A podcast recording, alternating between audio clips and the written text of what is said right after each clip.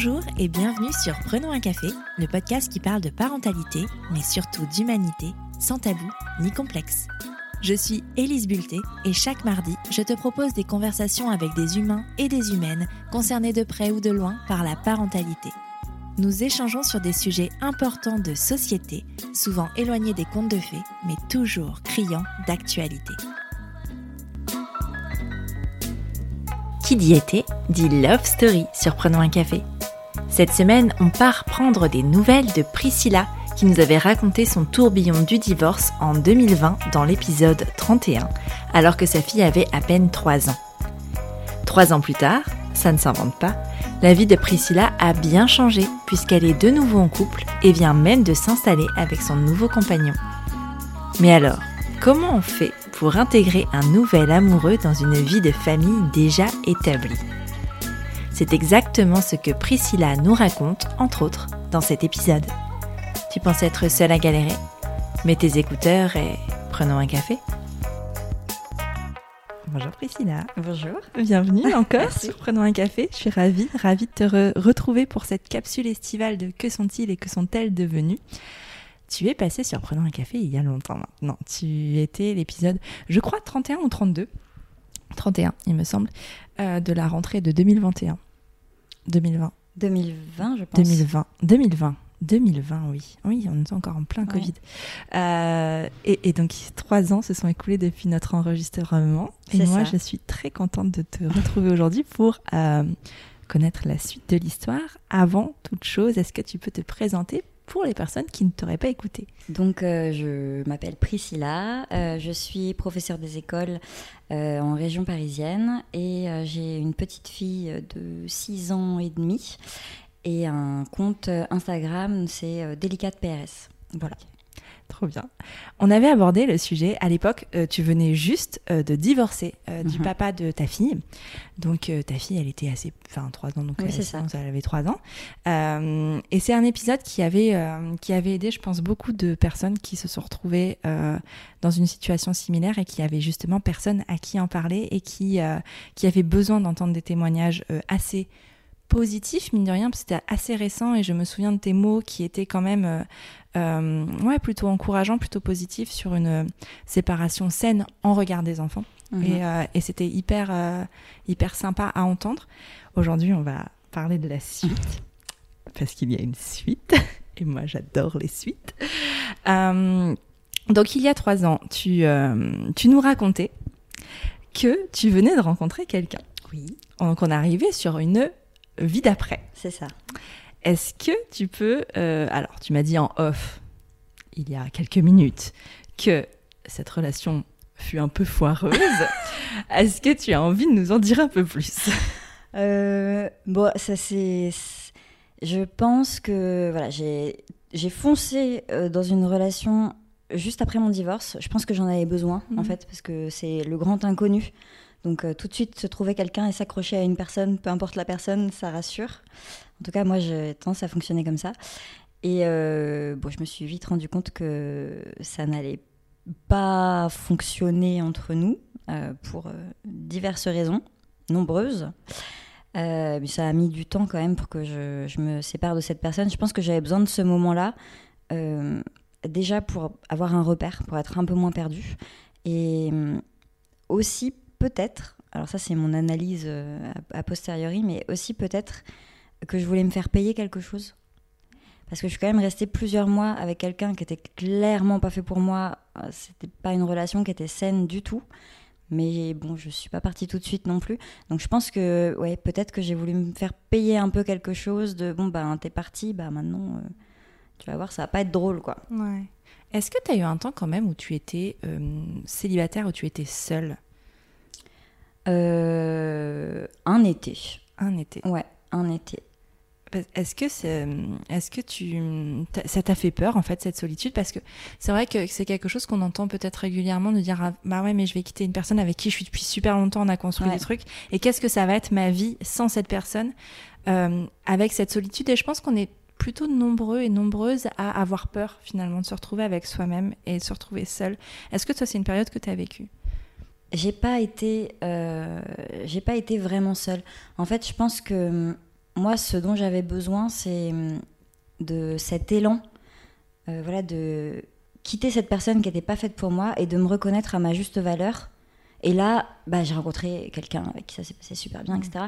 Mais hum, j'ai vraiment vu plus ça comme une espèce de salle d'attente. Ouais. En fait, c'est-à-dire j'ai quitté une relation, bah voilà, j'ai divorcé, j'ai quitté mon, mon mari, euh, j'ai dû organiser une garde alternée, euh, retrouver un appartement, enfin voilà, toutes Mm. ces choses qui étaient complètement inconnues pour moi. Et vraiment, j'ai l'impression qu'ensuite, je me suis mise dans une salle d'attente de relations euh, saines qui viendraient. Et, et moi, pour le coup, ça a été une autre relation. Ouais. C'est le fameux rebound. Ouais, un petit peu. Tu vois. Souvent, tu as cette relation justement qui dure pas très longtemps. Tu vis un peu tout et enfin, ça dépend. Des fois, c'est ça, hein, mais un peu tout et n'importe quoi pour justement euh, décharger un petit peu. En Tout fait. à fait. C'est l'impression que ça m'a Ouais. fait. Et c'est-à-dire que là, quand j'ai mis, euh, bah voilà, c'est comme si j'avais coulé au fond d'une piscine et au moment où j'ai dit stop, j'ai donné un gros coup de pied, je suis remontée. Et là, par contre, c'était bon. Enfin, j'avais repris conscience de qui j'étais, de ma valeur aussi, euh, de euh, ce, euh, bah, ce, que je voulais pour moi, ce que je voulais pas pour moi. Mais j'ai vraiment eu cette période de latence, voilà, qui était pas super saine et en même temps je savais plus je savais plus ce, ce que je voulais en fait Mm. je savais même plus ce que je voulais est-ce que je voulais être toute seule? Est-ce que je voulais quelqu'un? J'avais juste la trouille quoi Ouais, c'est ça. C'est un peu. T'as l'impression de sauter dans le vide Ouais. en fait. Tu parlais d'appartement juste avant et je pense que c'est un, un- un sujet qui fait peur à beaucoup de, beaucoup de femmes qui Mhm. partent. Euh, comment ça s'est passé pour toi euh, de chercher un appartement en tant que mère célibataire en région parisienne en plus? Euh, Comment ça s'est passé? Alors ça a été un cauchemar ça a été effrayant c'est vraiment le mot effrayant. Euh, bon j'aurais pas fini à la rue parce que j'aurais fini euh, bah voilà le, père de ma fille m'aurait hébergé si j'avais rien trouvé ou mes parents m'auraient hébergé. Mais euh, ça a été affreux. Euh, vraiment je me suis retrouvée tout à coup, bah voilà, comme tu dis, mère célibataire, donc j'avais besoin d'au moins une chambre, parce qu'au début j'en voulais deux. J'ai très vite compris que ça n'allait pas être possible, donc juste je voulais éviter le studio pour pas faire dormir ma fille dans la cuisine, quoi. Et, et même, entre guillemets, en étant fonctionnaire, donc avec la fameuse sécurité de l'emploi, euh, bah, ça, a été, ça a été super compliqué parce que je gagnais pas assez en tant qu'enseignante pour, en région parisienne, pouvoir prétendre euh, à la location d'un appartement avec une chambre. Parce qu'ils te demandent, euh, c'est quoi, trois fois le trois loyer fois le loyer, Mm. c'est ça. Et je gagnais pas du tout trois fois le loyer. D'ailleurs, je, je- même maintenant, je gagnerais toujours pas trois fois le loyer. Donc euh, moi, ce qui m'a sauvée, ça a été, euh, après plusieurs mois de recherche, de tomber euh, sur euh, un couple de, voilà, de, de retraités qui, en fait, m'ont fait confiance. Mm. Euh, voilà, je leur ai dit, euh, les agences ne veulent pas de moi, je ne trouve rien, j'ai une petite fille, euh, je suis sérieuse, je suis enseignante, je veux juste un endroit pour faire dormir mon enfant. donc j'ai atterri dans un appartement qui était franchement pas incroyable. Ouais. Rose elle était dans une chambre, il n'y avait même pas de fenêtre, alors ça c'était mon drame personnel. Ouais. Elle, elle en avait rien à faire. Mais moi, ça a été un drame personnel. J'en avais rien à faire de dormir dans la cuisine, mais que elle soit dans une chambre où il n'y a pas de fenêtre, je l'ai vraiment super mal vécu parce qu'en plus, je pouvais pas m'empêcher de comparer avec ce que son père pouvait lui offrir. Et lui, il pouvait lui offrir bien autre chose. Donc, euh, c'est pareil, ça a été une période. euh, c'était c'était compliqué. C'était Mm. Ouais. compliqué. Mais quand j'ai trouvé ce toit-là, j'étais déjà bien heureuse de l'avoir. Et, et ensuite, j'ai entamé les démarches pour acheter Ah ouais. Parce que c'était ma seule porte de sortie en fait. C'était plus simple finalement d'acheter Ah, que de louer complètement. Ah ouais. Complètement. Euh, le, le- le crédit que, que j'ai pu trouver, donc encore une fois en étant toute seule, divorcée, en gagnant pas euh, des mille et des cents, euh, est bien inférieur à ce que je devrais sortir pour pouvoir louer un appartement qui serait deux fois plus petit que Mhm. celui que j'ai, au même endroit dans la même ville. Ah ouais. Mais ça, je sais que c'est aléatoire en fonction des villes. euh, Ouais, mais c'est important, je pense, de le dire parce que peut-être que euh, certaines femmes n'oseraient pas y penser à l'achat, justement, de se dire, bah, je suis toute seule, il n'y a pas de chance, tout ça. Alors après, ça dépend des périodes aussi. hein. En ce Ouais. moment, je sais pas si c'est très propice. Ah non, en ce euh, moment, effectivement, ça a l'air d'être plus compliqué que moi. C'était juste au moment du Covid et il y avait un- Ouais. une chute en fait dans les taux et bah, j'ai acheté euh, super rapidement, Mm. très facilement, très rapidement, euh, à tel point que tu vois, mes parents ils étaient là genre t'es sûr de ce que tu Mhm. veux faire, etc. Mais en fait, dans ma tête, c'était très clair. Je voulais autre chose que ce que j'avais. J'avais trouvé une sortie pour l'avoir et j'ai foncé dedans. Ouais. Et franchement. Bah, tu vois, trois ans après, je regrette pas un seul instant. Ouais. Je suis super contente et, et je me dis, je l'ai fait. Mais ouais, c'est Je ça. l'ai fait, j'ai acheté toute seule mon appart. euh, Ouais, c'est ça. C'est la question que j'allais te poser justement. Qu'est-ce que tu as ressenti le jour où tu as fierté. signé tout ça? Une fierté quand j'ai quitté. En fait, je suis entrée dans ce petit appartement, bah, je te dis, il y avait une fenêtre dans tout l'appartement. Ah il oui. était vraiment minuscule. Et il n'était pas dans la chambre de Rose.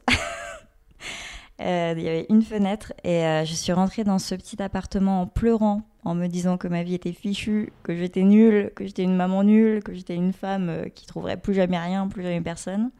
Et j'en suis sortie en pleurant aussi, mais de bonheur. Hmm. J'ai pleuré de bonheur de me dire Ah, Putain, meuf, tu l'as fait. Ouais. Tu l'as fait, quoi. T'es es sortie de là et, et la tête haute, tu, tu pars acheter ton appartement. Ouais. Tu vas plus galérer à louer, quoi. Comme quoi, ce qu'on peut retenir, c'est que en fait, c'est ok d'avoir des sas justement Mm, où mm. c'est moins bien, parce que souvent, c'est ce moins bien qui va te permettre d'accéder à un beaucoup mieux. Et c'est normal en fait de redescendre et de pas avoir tout tout de suite aussi. Enfin, c'est une belle leçon de patience, de persévérance aussi, je vrai. trouve. Donc c'est euh, c'est hyper intéressant de. Ouais, je pense que vraiment c'est c'est. Enfin, la vie d'après fait tellement peur que, que c'est important de, de dire les, les, les- les choses positives et de montrer qu'en fait c'est largement possible aussi dans certaines conditions et tout ça. Mais enfin, il y a il y a une possibilité. Oui, c'est pas parce qu'on se retrouve dans un endroit à pleurer euh, Mm. pendant trois mois qu'on va y passer le reste de sa vie. C'est ça Ouais. qu'il faut se dire. C'est ça. Bon, ça se termine avec ce garçon euh, qui finalement n'a pas duré. Euh, tu nous dis que tu rencontres quelqu'un d'autre. Oui. Est-ce que tu peux nous raconter? Oui. Alors, pour, euh, pour l'anecdote, c'était en sortant de l'enregistrement, C'est vrai. mais tout à fait. Mais c'est génial. Ouais, ouais, ouais. On est parti déjeuner ensemble. Ça faisait cinq ans qu'on s'était pas vus parce qu'on était amis euh, avant, quand j'habitais à Paris euh, même. Et euh, bah voilà, en sortant de l'enregistrement du, du podcast, du coup, on déjeune ensemble. Et puis, bon, on s'est pas tout de suite mis ensemble, mais on s'est revus, on s'est re-revus, on s'est re-re-revus. Et puis, de fil en aiguille, bah voilà, on est tombé amoureux. Est-ce que tu avais déjà un crush sur lui quand tu le connaissais avant, il y a des années? Alors, est-ce que j'avais un crush sur lui? Non, c'était c'était un ami très proche pour moi. Euh, on fricotait ensemble quand on n'avait personne. Ok. Et puis quand on retrouvait quelqu'un, euh, voilà, nos chemins se, se séparaient. Par contre, euh, lui te dira qu'il avait un crush sur moi. Ah ouais. Et que des fois, il faisait comme s'il était le bon ami alors que il aurait aimé autre chose. Ok. Voilà. Il a fini par avoir autre chose. Mais c'est ce qui- ce te dira, tout à fait. Persévérance. Oh, je vais l'appeler comme ça ce podcast. Persévérance. Euh, donc, euh, vous vous rencontrez, tout ça. Est-ce que ça devient vite euh, sérieux? Est-ce que tu sens qu'il y a quelque chose de sérieux qui se passe? Alors, alors déjà, moi au début, je ne veux rien de sérieux. Hmm. parce que je sors de la relation, bah voilà, comme tu dis, rebound post-divorce, qui a été abominable.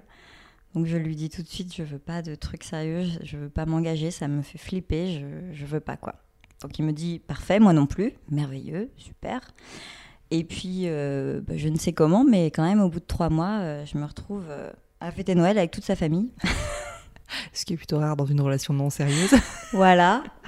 Et puis, et puis, je sais pas, en fait, ça s'est fait très naturellement. On n'a pas trop parlé de, de si on voulait donner un côté sérieux ou pas à la Mhm. relation. En fait, ça c'est, je pense qu'on s'est senti en confiance.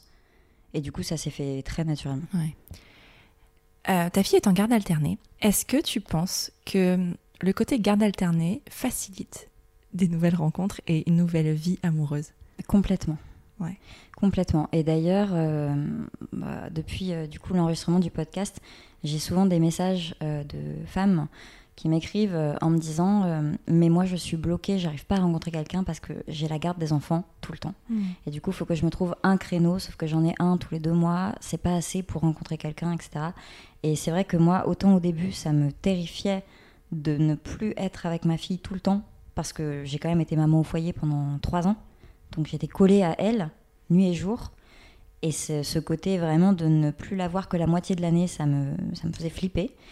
Et en fait, finalement, euh, c'est vrai que si j'avais pas eu cette li- liberté-là, j'aurais pas pu non plus euh, profiter à fond de cette euh, nouvelle vie de femme en fait que je pouvais avoir. Oui, parce qu'en fait, ce que tu racontes, en fait, là, vraiment déchirant de ne pas avoir son enfant une semaine par mois, mais en même temps, il y a aussi quand même ce côté positif euh, d'avoir ce temps pour soi. Euh, d'avoir ce temps euh, pour respirer aussi et de vraiment, pour de vrai, partager la charge parentale. Ce qui est parfois des causes de séparation, hein, d'ailleurs, une trop de charge mentale et de l'impression de tout gérer, c'est souvent pas une impression. Euh, de, de- de pouvoir respirer aussi et de pouvoir penser à soi Et je pense pas que ce soit quelque chose de, parce qu'on- de, de négatif, au contraire, en fait. Je pense que c'est hyper cool de pouvoir penser à soi et d'avoir cette fenêtre-là et de, pas forcément pour rencontrer quelqu'un, d'ailleurs, ça peut être pour faire plein de choses qui nous plaisent, des- enfin, hum, assouvir une passion, enfin, pour plein de raisons. Et, euh, et donc, ouais, non, je, la- la- pour les personnes qui sont vraiment au tout début de parcours de, de séparation, j'imagine à quel point ça doit être euh, dur et ça doit briser le cœur, mais en fait, après, finalement, on s'y fait à ce, à ce rythme-là. Qu'est-ce que tu, en penses de ça Et ben c'est exactement ce qu'on m'avait dit. Et d'ailleurs, je me souviens que euh, au début, je ne supportais pas qu'on me dise ça. On me dise mais tu vas voir, tu auras plein de temps pour toi, ça va être génial, tu pourras faire plein de trucs. En fait, j'avais envie de répondre mais j'en ai rien à faire. Enfin, je veux pas faire plein de trucs. En fait, je veux mon enfant. euh, Mm. c'est- C'était compliqué et je comprenais même pas qu'on me dise ça. Et en fait, bah tu vois, euh, trois ans plus tard, je suis cette femme qui va dire ça à celles qui se séparent, qui me disent euh, mais comment je vais faire, je vais Mm. jamais supporter, euh, je suis trop malheureuse. Et je leur dis mais en fait euh, non, ça va être génial. Ça va être génial. C'est vrai que ensuite on en profite. Mm, c'est ça. Après, c'est vrai que ça doit être difficile quand tu as projeté une vie euh, 100% avec ton enfant. Quand tu fais un enfant, généralement, quand tu es en couple, tu n'imagines pas qu'un jour tu ne le vois pas tout le temps. Donc, c'est peut-être cette construction-là aussi qui est difficile à. hum, Ben, à- Enfin, c'est un deuil en fait. C'est vraiment un deuil de- de- d'une famille idéale à faire.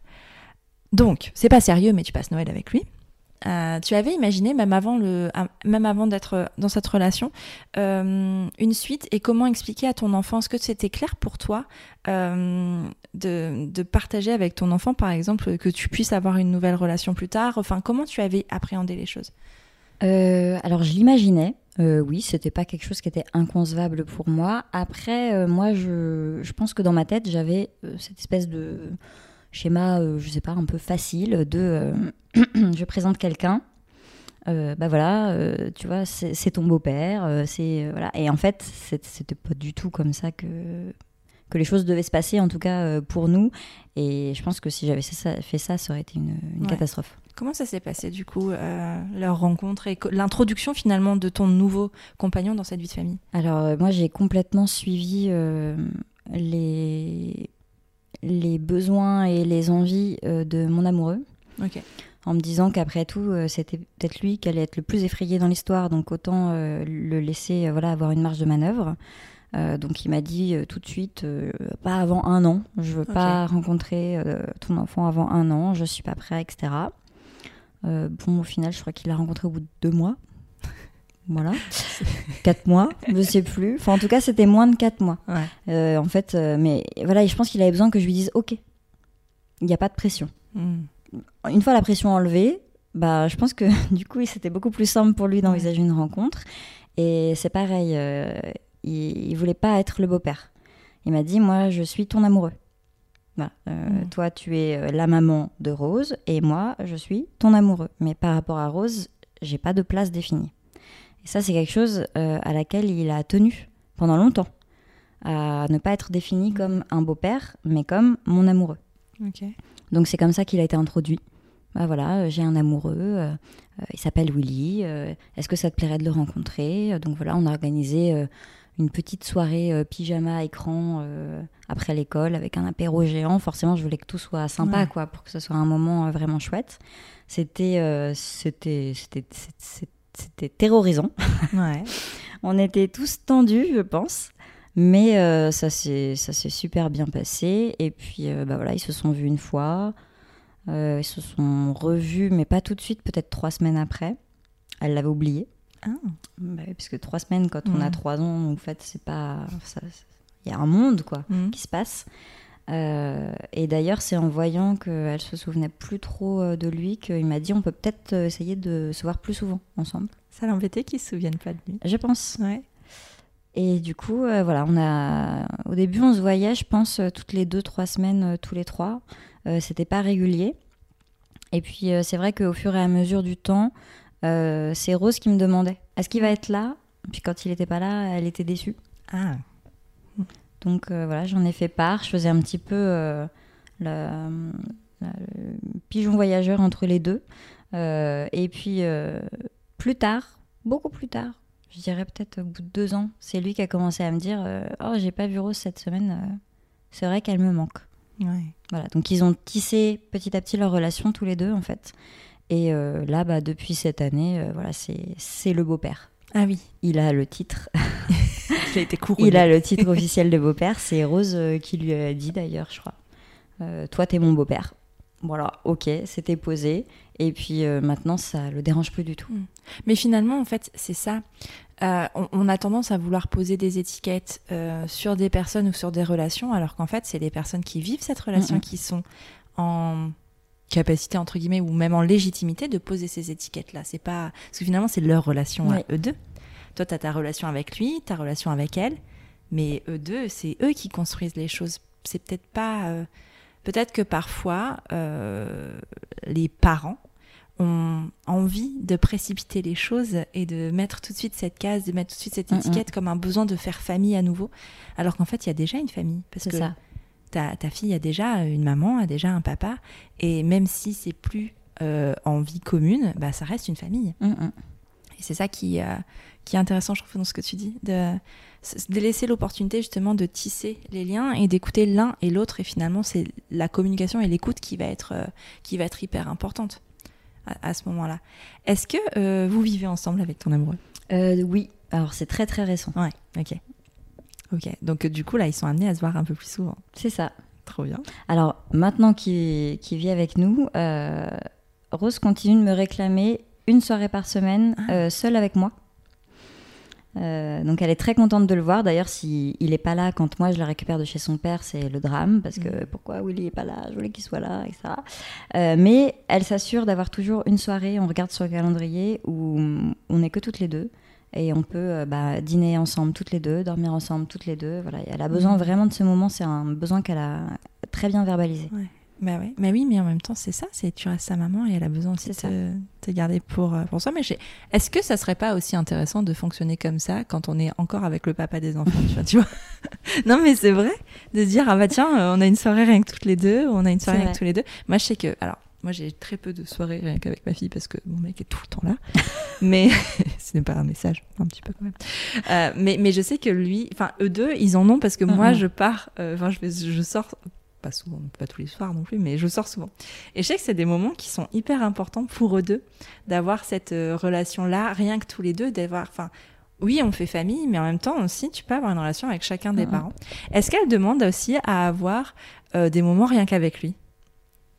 Alors, elle le demande pas, euh, mais elle en a, et elle est très heureuse quand elle en a. Par exemple, quand ça arrive que j'ai un, conseil des maîtres, un conseil d'école, une réunion, etc., donc je ne peux pas directement sortir avec elle de l'école, euh, c'est lui qui va venir la chercher. Et puis euh, bah, la dernière fois, j'avais un conseil qui était prévu, donc je, l'avais prévenu, j'avais dit, bah, tu sais, c'est Willy qui va apporter ton goûter, qui te ramène à la maison. Elle était trop contente. Et puis je suis revenue la voir dans la journée, parce que du coup, ma fille est dans mon école. Mmh. Je suis revenue la voir dans la journée, toute contente parce qu'on avait annulé euh, mon conseil. Donc moi, j'étais ravie de ne pas passer euh, deux heures de plus euh, en réunion. Et elle était dégoûtée. Elle était dégoûtée, voilà, parce qu'elle voulait rentrer avec Willy, etc. etc. Est-ce que tu en as profité pour aller boire un verre avec des copines non, non, non, on est rentrés, mais par contre, euh, ils, ont, ils ont quand même beaucoup de moments euh, tous les deux. Par exemple, en vacances, euh, ils se sont fait une matinée complète juste à eux deux à aller faire de l'acrobranche. Mhm. Enfin voilà, ils se font vraiment des, des, moments tous les deux comme ça et ça se passe super bien et les deux sont ravis. Ouais, trop bien. Quand on a parlé il y a trois ans, parce que je pense que c'est aussi important d'aborder ces sujets-là, tu nous disais qu'il y avait, vous aviez, avec ton ex-mari en tout cas, fait en sorte d'avoir encore des moments euh, juste vous trois, mm, mm. Euh, en tant que famille, euh, j'allais dire pas étendue, parce que du coup, c'est voilà ça. en tant que noyau familial, est-ce que c'est quelque chose que vous mettez encore en place? Oui. Alors, pour ceux qui ne le savent pas, d'ailleurs, je ne sais pas si tu le sais, mais mon ex-mari a acheté un appartement à côté du mien. Ah C'est génial Enfin, c'est génial quand ça se passe bien, mais c'est génial. Ça se passe bien, donc pour le coup, oui, c'est très chouette, c'est très pratique. Donc voilà, on est à deux rues l'un de l'autre.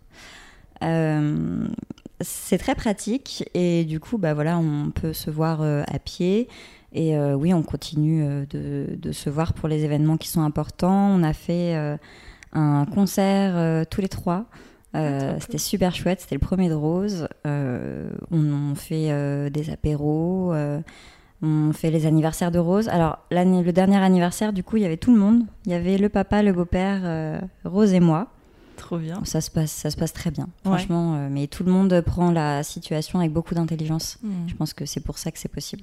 Puis avec le temps qui passe, est-ce que du coup les ressentiments et les anciens sentiments, enfin, s'estompent aussi et, finissent par disparaître? Donc peut-être qu'il y a cette chose-là qui joue aussi tu vois. Je me dis, euh, quand tu es au début de séparation, genre tu viens, enfin, tu es encore peut-être un peu en colère en fonction de ce qui s'est passé et tout ça. Donc c'est peut-être plus difficile, mais avec le temps qui passe, ben, tout ça, ça, ça devient plus serein, plus apaisé. Oui, et puis on est tous là pour Rose, de mm. toute façon. Elle a toujours été euh, au centre. Ouais. Donc euh, ça, ça change pas. Et, et, voilà, en fait, on l'aime tous très fort. C'est ce que je lui dis à Rose. en fait, tu as de la chance parce que tu as une personne de plus qui t'aime maintenant. Euh, voilà, tout le monde t'aime, tout le monde est autour de toi. Euh, voilà, ça se passe très bien. C'est trop chouette, c'est trop bien. Puis si t'as l'idée d'avoir un appartement pas très loin, après ça va être chouette quand elle va grandir. Après y aller à pied, toute seule et tout. si elle a oublié un truc, t'as pas loin à aller. Ça, c'est génial. Est-ce que, alors attention, question euh, plus portée futur et avenir, est-ce que toi tu envisages d'avoir d'autres enfants? Est-ce que tu en as envie? Alors d'autres au pluriel, non. un, peut-être, oui. C'est pas c'est pas impossible. Ouais, c'est quelque chose qui. Euh, enfin, tu vois, souvent que je pose cette question-là en début d'interview, de me dire, enfin, euh, est-ce que tu as toujours désiré être mère et comment tu envisages, euh, comment tu envisageais avant de devenir mère le, le, schéma familial? est-ce que toi, enfin, dans ton imaginaire, avant même de devenir mère, c'était quelque chose qui, qui t'attirait d'avoir plusieurs enfants? Parce que c'était ou alors euh, enfin c'était qui vivra verra. Je pense que j'avais même pas réfléchi euh, à cette question. J'avais juste un désir de maternité, mais ouais. C'était pas euh, j'aurais trois enfants, un chien. non, non, déjà je voulais avoir cet enfant là. Ouais, c'est ça. Ah, j'aime bien cette phrase. j'aime bien cette phrase. Euh, est-ce que euh, vous en parlez euh, entre vous de, cette possibilité qu'un jour la famille s'agrandisse et que la configuration change aussi? Oui, on, en, parle. Après, voilà, c'est pas c'est pas au présent, hein. c'est vraiment au futur. on en discute. Après, on évite d'en discuter devant Rose parce que elle, elle a un fort fort désir de devenir grande sœur. Je pense que c'est l'âge parce que autour d'elle, elle voit que toutes les petites filles et petits mm. garçons de son âge commencent à avoir euh, des petits frères et des petites sœurs ou les ont déjà. Donc euh, c'est vrai que pour pas, étant donné qu'il n'y a rien de concret et de sûr, euh, on évite d'en parler devant elle pour pas lui faire mal. Quoi. Ouais. D'ailleurs, c'est un truc qui m'intéresse parce que tu vois, ma fille a plus ou moins le même âge et elle a un très très fort désir d'être grande sœur, sauf que moi je ne veux pas d'autres mhm. enfant. Comment tu gères ça? Comment, qu'est-ce que tu lui dis? Si elle, si elle exprime ça Non, parce que moi, je, des fois, je vois des trucs qui me brisent le cœur et je, je réagis d'une certaine façon, mais ça me fait un peu presque plaisir et rassurer de voir que d'autres personnes vivent ça aussi. Qu'est-ce que tu lui dis? Alors je pense que c'est plus simple pour moi que pour toi parce que moi je lui dis peut-être un jour. Hmm. c'est pas exclu. Je lui dis peut-être un jour.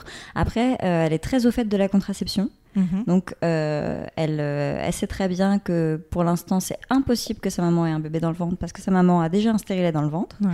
elle le sait si bien qu'elle m'a déjà dit Bon, quand est-ce que tu enlèves le truc dans ton ventre?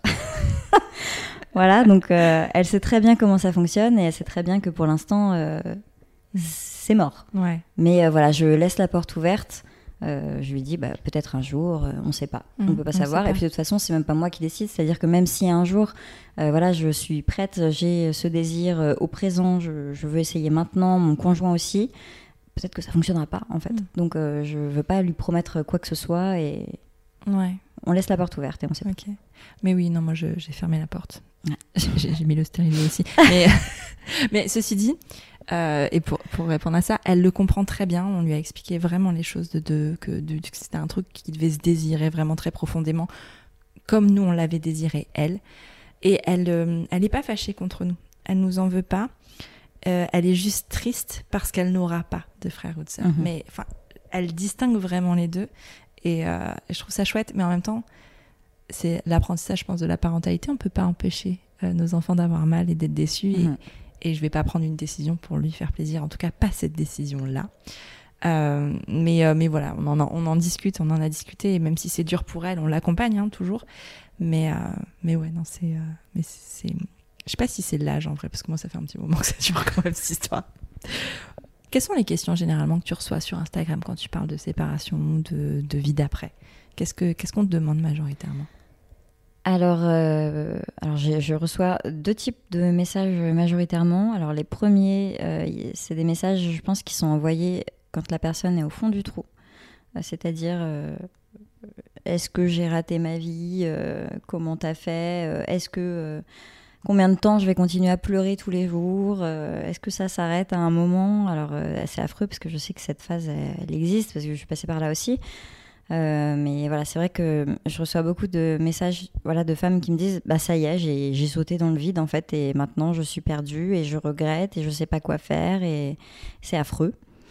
Donc, est-ce que euh, que tu as des conseils euh, Qu'est-ce que je peux faire pour aller mieux euh? Alors, malheureusement, les réponses, elles sont un peu bateaux. C'est toujours, bah, essaye de prendre du temps pour toi, sors, voit des copines. Et puis, les autres messages que je vais recevoir, ça va être un an post-rupture. Oh, c'est génial, ça va beaucoup mieux. Mais alors, des fois, ça vient des mêmes personnes ah, qui ah, vont me dire oh, Je t'avais envoyé un message, j'étais au fond du trou, et puis en fait, maintenant, bah, je regrette pas du tout, je suis super contente. En plus, j'ai rencontré quelqu'un voilà, il y a vraiment euh, les deux grands opposés. Euh. Mm. finalement, c'est le temps qui fait son œuvre. Oui, je pense. Et puis, il n'y a pas trop de conseils types. Mm. Parce que c'est vrai que, bon, on en parlait tout à l'heure, mais euh, j'ai beaucoup de mal quand on me demande des conseils parce que bah, je ne me sens pas spécialement légitime à conseiller quoi que ce soit parce que j'ai fait comme tout le monde, j'ai pleuré, j'ai galéré, j'ai eu peur, j'ai fait des erreurs. et puis surtout, les personnes sont tellement uniques et les situations sont tellement uniques. Et quand ça m'arrive de donner un conseil, euh, par exemple, comment je peux faire avec mon ex-mari pour que gna gna gna, et puis du coup, bah, je donne un conseil en fonction de ma situation, puis on me répond Ah oui, mais moi, il voudra jamais, ah oui, mais moi, ça se passe pas comme ça. Donc en fait, on peut pas vraiment conseiller les gens, c'est vraiment propre à chaque situation. Est-ce qu'il y a des ressources qui t'ont aidé ou des choses qui t'ont aidé toi? Genre des bouquins ou des podcasts ou que sais-je? Alors, des ressources euh, de ce type, non. Euh, moi, ce qui m'a fait énormément de bien, euh, c'est de d'arriver euh, en fait j'ai changé d'école. Je suis arrivée dans une nouvelle école avec plein plein de monde mmh. et de me refaire des copines qui n'avaient pas d'enfants. Ah euh, parce qu'évidemment, tout mon cercle d'amis, c'était que des femmes avec enfants. Et en fait, euh, voilà, de, ressortir euh, avec des, des, nanas que j'apprécie qui n'ont pas d'enfants. Donc, voilà, de ressortir dans des boîtes, dans des bars, de se refaire des sorties entre filles sans se demander quand est-ce que tu n'as pas les enfants. En fait, ça m'a fait énormément de bien. Et du coup, ça m'a aidé à me redécouvrir moi qui j'étais en fait avant d'être la maman d'eux. Et ça, c'est ça qui m'a fait le plus de bien en fait. Ouais. Oui, parce qu'en fait, même dans une situation de relation de longue durée, tu as des amis en commun et parfois tu as envie de sortir de ce cercle-là et tu as envie de, rencontrer d'autres personnes. Alors, c'est pas toujours simple. Toi, tu as, réussi à le faire dans le cadre de ton travail. Mais il y a plein de façons aussi euh, de, rencontrer euh, d'autres personnes. Il y a des réseaux sociaux, il y a des soirées qui sont organisées, des trucs comme ça. Et on se dit peut-être parfois, ah, mais j'ai peur d'y aller parce que je connais personne. Mais justement, justement, il faut y aller parce que c'est là peut-être que des rencontres super sympas vont se faire. Euh, sans ambiguïté aucune et, et, qui vont te permettre justement d'avoir un nouveau souffle et de pouvoir être la personne que tu veux être. C'est ça, oui. Parce que je pense qu'il y a vraiment ce côté de, même que ce soit dans ta, on te voit dans ton couple ou dans ton ancien couple, on te voit en tant que maman, on te voit en tant que pour plein de choses. Et en fait, aujourd'hui, t'es une autre personne, quoi qu'il arrive, en fait. Et c'est très, très ok hein, d'être une autre personne, de changer. Euh, certains pourront vous le reprocher, mais je pense que euh, c'est pas un reproche à faire. Enfin, tout le monde change. Et c'est très, très sain de changer quand la situation ne nous convient plus. Donc inévitablement, quand on divorce, on va changer, c'est sûr. Et, euh, ouais, d'aller, euh, d'aller euh, peut-être aller chercher justement ces mains qui peuvent se tendre parfois et qu'on a tendance à pas voir. Oui, c'est vrai. Qui, qui viennent justement ben, pour vous sortir de ça. Et même si c'est dur et même si des fois on n'a pas envie, ben, y aller quand même. quoi. C'est, je pense ça peut être important. Avec ou sans enfant d'ailleurs. Enfin, je veux dire, ça, ça peut se faire aussi, puisque toi, c'est plus facile parce que tu as la garde alternée. Tout à fait. Mais quand on est dans une situation où ben, justement on a tout le temps les enfants, ben, on peut trouver peut-être des, euh, des, autres nanas qui sont dans la même situation et qui ont des enfants. Les enfants jouent ensemble et toi, tu peux avoir une conversation d'adulte aussi euh, autour d'un verre ou autour de quoi que ce soit. Euh, ça peut être chouette aussi de, de se créer ce genre de, il y a plein de groupes hein, sur euh, Internet, sur Facebook, euh, des trucs dans la, sur, de, de, votre ville ou quoi. Ça peut être juste mettez un message. Au pire, on vous dit non. Enfin, il n'y a rien à perdre, je pense. C'est ça. Mais ça, il faut bien se le dire. De, toute façon, il n'y a rien à perdre et, et on y va. Ouais, c'est ça. Enfin, il y a vraiment, enfin, vraiment, le pire qui puisse arriver, c'est qu'on dise non ou que ça ne matche pas, quoi. Et c'est pas grave, en soi. Je pense qu'on apprend quand même quelque chose. Merci beaucoup Priscilla. Merci à toi. Pour ton témoignage. Euh, donc si on a d'autres questions à te poser, peut-être des questions auxquelles j'ai pas pensé, si on a envie de continuer la conversation avec toi, où ça peut se passer? Eh ben, Du coup, sur mon compte euh, Instagram, euh, PRS. Ouais, Merci beaucoup. Et puis plein de bonheur. Merci. Que, tu t'amuses encore, que tu, que tu kiffes, quoi. Parce qu'en fait, s'il y a un message, je pense, à retenir, c'est que la vie d'après, c'est, c'est, du kiff. Oui, complètement. trop bien. Merci. Voilà, c'est terminé pour ce nouvel épisode de Prenons un café frappé, la capsule estivale dans laquelle on retrouve les anciens invités du podcast. Je te remercie d'avoir écouté jusqu'au bout et s'il t'a plu, je t'invite à le partager sur tes réseaux sociaux, à tes amis dans la vraie vie, bref, au plus grand nombre. Après ça, tu peux aussi envoyer un max de love à Prenons un café sur Apple Podcast. C'est hyper simple. Tu ouvres ton appli Apple Podcast sur ton iPhone, tu vas sur Prenons un café et tu descends tout en bas. Là, tu mets le nombre d'étoiles que tu souhaites. Au choix, 5. Et tu écris ce que tu veux dans la section Avis. Par exemple, le 15 juin, Aurélie MK écrivait Ma dose de décrochage dans mon quotidien de maman de trois kids. Tellement bienveillant et éclairant. Merci. Mais c'est moi qui te remercie Aurélie pour ta fidélité, pour ce temps que tu prends pour toi et pour ton soutien. Bon, et puis si tu n'as pas Apple Podcast, tu peux toujours parler de Prenons un café autour de toi, ça ne mange pas de pain et ça fait toujours plaisir. Tu es sur Prenons un café, le podcast qui parle des sujets de parentalité, mais surtout d'humanité, sans tabou ni complexe. Je te retrouve la semaine prochaine pour un nouvel épisode estival. Abonne-toi à Prenons un café sur ton appli de podcast préféré pour ne rien manquer. D'ici là, prends bien soin de toi. Autour d'un café